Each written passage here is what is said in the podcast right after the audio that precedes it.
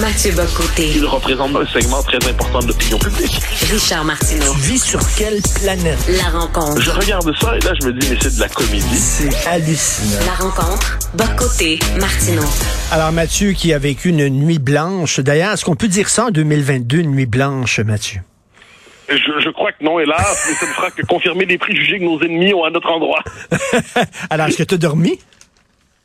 Des demi-heures ici et là. Je, je, je, je me reprendrai demain. Écoute, euh, ce qui ressort de ça, bien sûr, c'est qu'il y a Montréal et il y a le reste du Québec. Là, vraiment, le fossé s'agrandit. Oui, et il y a aussi, moi je note que c'est, et c'est peu noté, mais c'est la dépossession politique des francophones.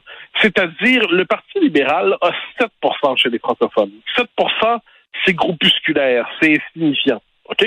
Mais avec 7%, le Parti libéral s'est emparé de l'opposition officielle, donc va structurer les débats publics pour les prochaines années, donc va constituer le- les débats qui, historiquement, dans- au Québec, se faisaient dans différents pôles du Québec francophone. Puis ensuite, il y avait les droits des anglophones, évidemment, mais il y avait les grands pôles du Québec francophone qui structuraient notre vie politique.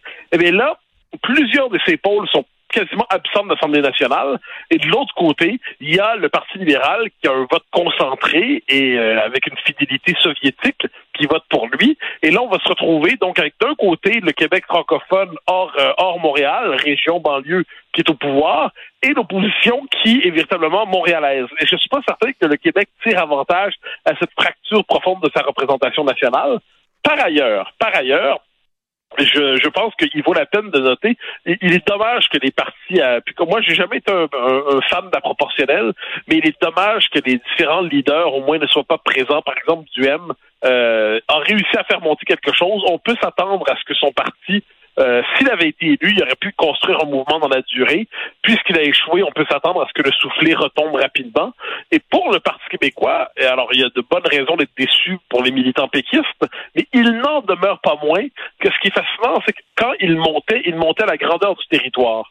Donc ça demeure un parti national au sens où il y a une implantation à la grandeur du pays. Et moi, ce qui me, me frappe, c'est si on fait des comparaisons historiques, puis Dieu sait que j'aime ça, on peut, cette élection-là ressemble à celle de 73 ou de 89. 73, quand le Parti libéral de Bourassa avait eu à peu près 100 députés, ou quelque chose comme ça, et le Parti québécois en avait eu 6, et c'était construit, puis on sait ce qui s'était passé trois ans plus tard. Et pour euh, 89, le Parti québécois, avec Parizeau, avait entrepris sa reconstruction. On spéculait deux ans, deux ans et demi avant sur sa disparition. Parizeau avait réussi à le reconstruire, puis ensuite, il avait été, il avait été capable, on le, sait, on le sait, en 94, de reprendre le pouvoir. Je ne sais pas si PSPP va être capable de faire ça, mais vu les contradictions qui vont frapper la CAQ dans les prochaines années, vu que quand, quand va venir le temps du choc avec Ottawa, quand on va voir les contradictions, les contradictions les tendances vraiment, vraiment, euh, je dirais, contrastées qu'il y a dans ce parti-là, euh, il n'est pas interdit de penser qu'on soit dans une période de fausse stabilité politique et qu'un jeu de bascule soit possible. À tout le moins, les quatre prochaines années seront passionnantes. Écoute, reste que l'appel de Jean-Martin Hossan, euh, on se souvient, Jean-Martin Hossan qui disait les souverainistes doivent rentrer au bercail. Il avait dit ça lorsqu'il avait, il avait quitté Ouais. Londres pour revenir ici. Reste que cet appel-là n'a pas été entendu parce qu'on dit qu'il y a 30, entre 30 et 40% de souverainistes au Québec. Le PQ a eu 15% des votes, donc il y a plein de souverainistes qui n'ont pas voté PQ. Ah ben il n'y a pas de doute là-dessus. C'est pour ça qu'il faut distinguer, moi. Pardon, je distingue souvent entre les indépendantistes.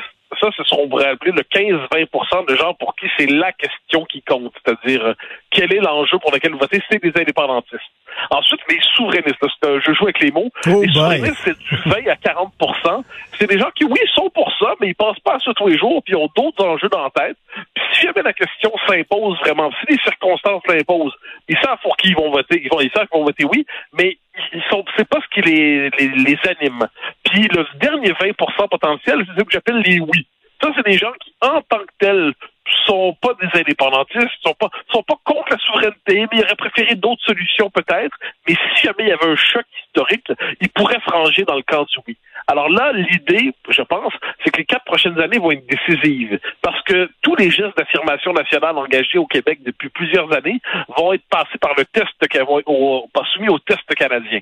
Est-ce que c'est comment la CAQ va réagir devant ça? En comment d'un côté Sonia Lebel va réagir, puis de l'autre côté Bernard Drinville? Comment Pierre Fitzgibbon va réagir, puis de l'autre côté Simon Jolin Barrette? Euh, et comment François Legault va tenir sa coalition dans tout cela? Ça va être dur à gérer cette coalition-là, et on n'est et on n'est pas dans une période de, de, de, vie politique tranquille.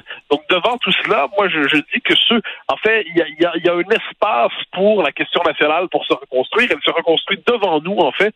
Ensuite, ça sert à rien de faire l'optimisme artificiel, mais j'ai l'impression, comme je dis, on est plus dans une période de, de, recomposition inachevée que devant la consolidation d'un nouveau paysage politique durable.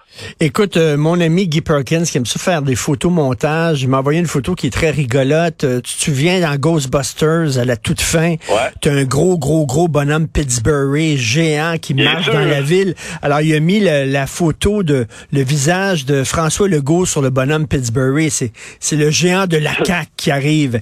Et c'est un peu ça là, qui est au Québec. Ben, François Legault est parvenu à occuper tout l'espace central de la vie politique québécoise. Donc chacun pour les autres était renvoyé dans sa, niche électorale de base. Et il a plutôt bien joué. Moi, soit dit en passant, j'aimerais que, tous les commentateurs qui disaient oh là là, nationaliste d'exclusion, pas gentil, qui, qui, qui attaquaient à répétition la CAQ, est-ce qu'ils peuvent constater que les Québécois sur des questions identitaires se sont globalement reconnus dans le discours de la CAQ? Pas dans ses politiques, parce que je l'ai souvent dit, les politiques de la CAQ étaient, euh, étaient très molles. Mais le discours de la CAQ, malgré ses maladresses, se voulait ferme. Eh bien, est-ce est qu'on peut enregistrer le, le décalage complet entre le commentariat et les préférences populaires? Ça, je pense qu'il faut le rappeler. Puis quant au Parti libéral, j'écoutais le discours de Mme Anglade hier, je, je me demandais si c'était sur la même planète. C'est comme le, j'avais l'image de quelqu'un ben oui. Qui, euh, qui est au, au, seuil de la disparition puis qui dit jamais la vie va être aussi belle. Ben oui. Euh, non, non, non, non, puis qui disait, qui disait, et qui disait, les Québécois nous ont choisis pour être opposition officielle. Et je criais dans mon salon en disant, c'est pas les Québécois, ce sont les Anglo-Montréalais qui vous ont choisi. Les Québécois oui, vous avec, ont pas choisi. Puis avec moins de votes, avec moins de votes que le que Québec solidaire. Euh, bon, qui n'est pas mon parti, mais quoi qu'il en soit, avec un, vote à, à, peu près équivalent, j'ai pas le, chiffre exact en tête au Parti québécois. Donc là, il faut arrêter. Euh, ma, ma, Madame Anglade, là, elle se compte des histoires. Puis, je, c'est pas surprenant en politique, ils, ils se comptent tous des histoires avant de nous en raconter. Mais il n'en demeure pas moins que là, on était devant une forme de, de mensonge décomplexé. Puis il faut quand même oser lui dire, Madame Anglade, les Québécois vous ont pas choisi comme opposition officielle. Vous avez bénéficié d'un vote communautariste fort qui vous permet de vous emparer de cette fonction, alors que vous êtes dans une situation aujourd'hui, vous êtes rejeté viscéralement par le Québec francophone, votre parti. Il faut quand même en tenir compte. Mm. Et là, on, moi, je donc, le PLQ aujourd'hui, qu'est-ce que c'est? C'est le syndicat de défense des privilèges anglophones. C'est Et je suis curieux de voir justement comment ce parti va. Est-ce qu'il donc s'il veut tendre main aux francophones pour les prochaines élections, est-ce même imaginable? Est-ce même imaginable? Les intérêts sont trop contrastés, sont trop contradictoires. On est dans un moment historique assez singulier au Québec et euh, qui va être un moment passionnant pour ceux qui voudraient s'engager en politique en passant. Euh, je pense que ça va être un moment assez passionnant. Mais bon, ça c'est autre chose. Et euh, écoute, j'avoue là, c'est pas un secret pour personne. Je suis pas un grand fan de Québec solidaire, donc ils ont été très déçus hier. Moi, ça m'a ça me réjouit parce que malgré la complaisance des médias envers Québec solidaire, finalement, ils n'ont pas fait un résultat extraordinaire. Là. Ah ben non, mais l'agence de presse au service de Québec solidaire, c'est-à-dire Radio-Canada, n'est pas parvenue à, à, à, faire de monter son parti, alors qu'il y avait une complaisance insupportable. Il faisait même pas semblant de vouloir être objectif ou, ou même honnête ou même équilibré. Et là, QS donc a perdu des appuis, des, des votes. Alors c'est un parti, on nous, fait toujours le coup du jeune parti, mais là, il est plus jeune jeune. Québec solidaire, c'est un gars de 58 ans dont on dit qu'il est encore jeune.